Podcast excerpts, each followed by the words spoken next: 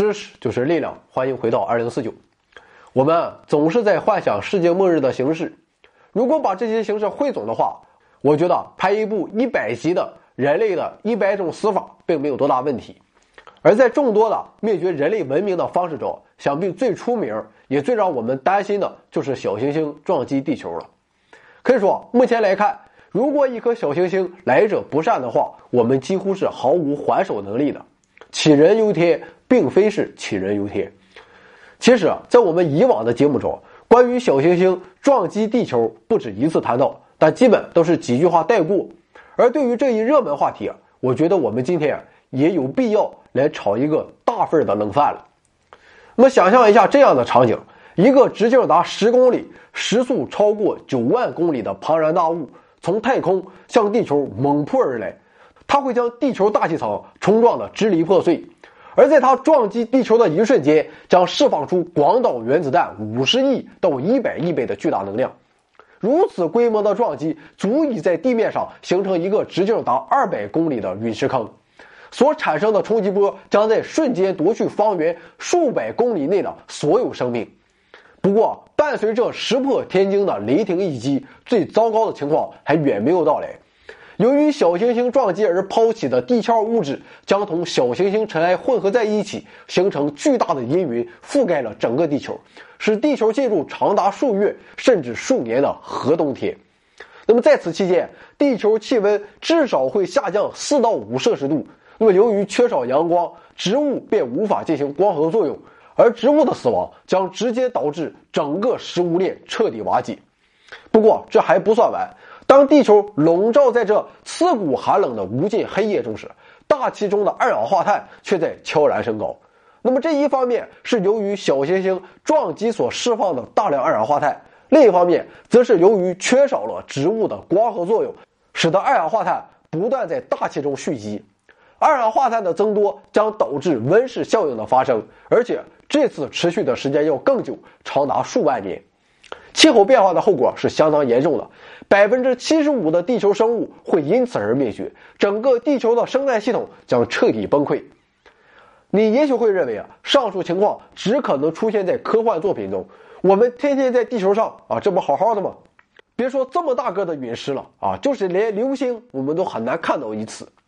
但事实上，现在科学家们已经确认，这一幕悲剧早在六千五百万年前就真实上演过了。而那个直径达二百公里的陨石坑，就在墨西哥尤塔坎半岛北部，静静地诉说着地球的悲伤往事。也正是这场飞来横祸，终结了恐龙在地球上长达一点六五亿年的统治，却也在同时促进了哺乳动物的飞速发展。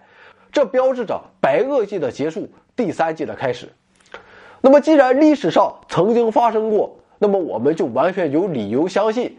重蹈覆辙恐怕也只是时间问题了，而且统计数据也确凿无疑地说明了这一点。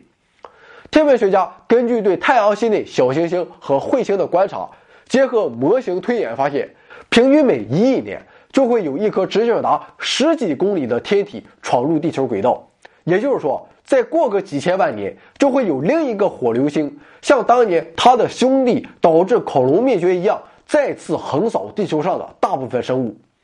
我不知道届时人类将会发展到何种程度。但如果这样的事情真的再次上演的话，即便人类得以幸免，恐怕也要耗尽半管血槽了。不过，也许我们上述的担心是多余的，因为物种大灭绝的悲剧很有可能随时都会提前上演。这是因为要引起地球范围内的气候失常，其实根本不需要体积那么巨大的小行星或者彗星。计算表明，直径接近一公里的天体就足以引发这一灾难的发生，而这种情况的发生，平均每五十万年就会有一次，这无疑将大大缩短人类的未来。如果事情真的是这样的话，那么就会变得十分棘手了。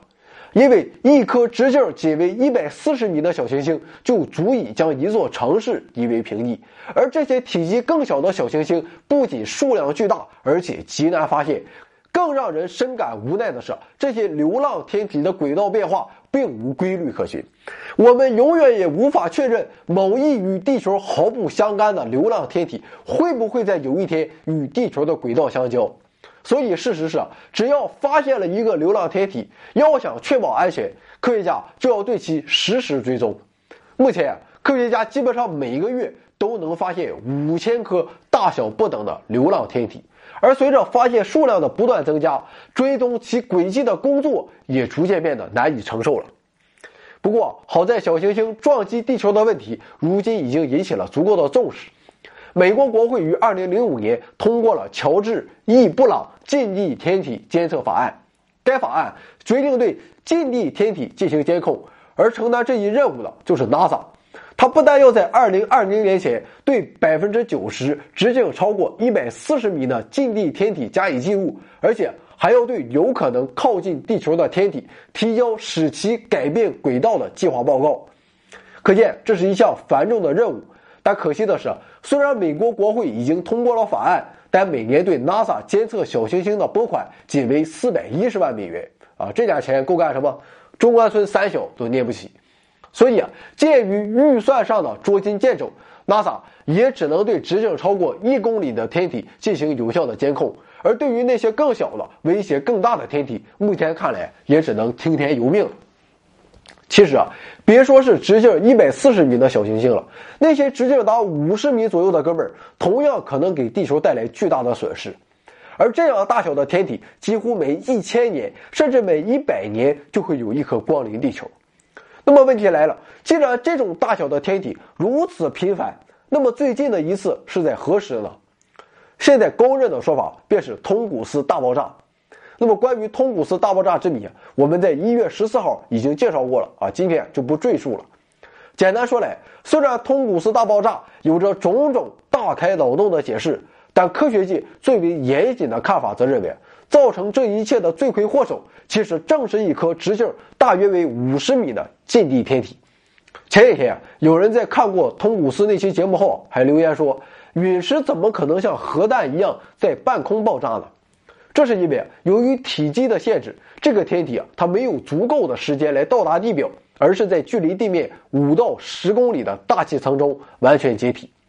总的来说，小行星撞击地球绝非杞人忧天。其实啊，不论通古斯大爆炸是不是小行星所为，这都不重要。重要的是，地球上已探明的一百五十个陨星坑，以及月球那千疮。百孔的表面都在时时刻刻提醒着我们：自四十五亿年前太阳系诞生以来，我们从来都不缺乏天外来客的撞击。但是啊，现实残酷，虽然各种有关天体撞击并导致世界末日的电影层出不穷，但影视作品却降低了小行星撞击地球的可信度。因为当人们对电影的场面习以为常时，就会对天上的真正的危险浑然不觉。最后再补充一点，令人感到讽刺的是，虽然美国国会只拨款了四百一十万美元，但美国众议院居然对 NASA 监测直径一公里以上的小行星做法感到万分不满，认为 NASA 未能履行好监测小行星的职责。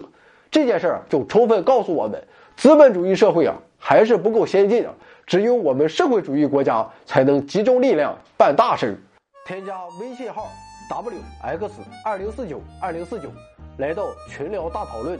提高知识水平，分享人生经验。这里的人说话又好听，我超喜欢在这里面的感觉。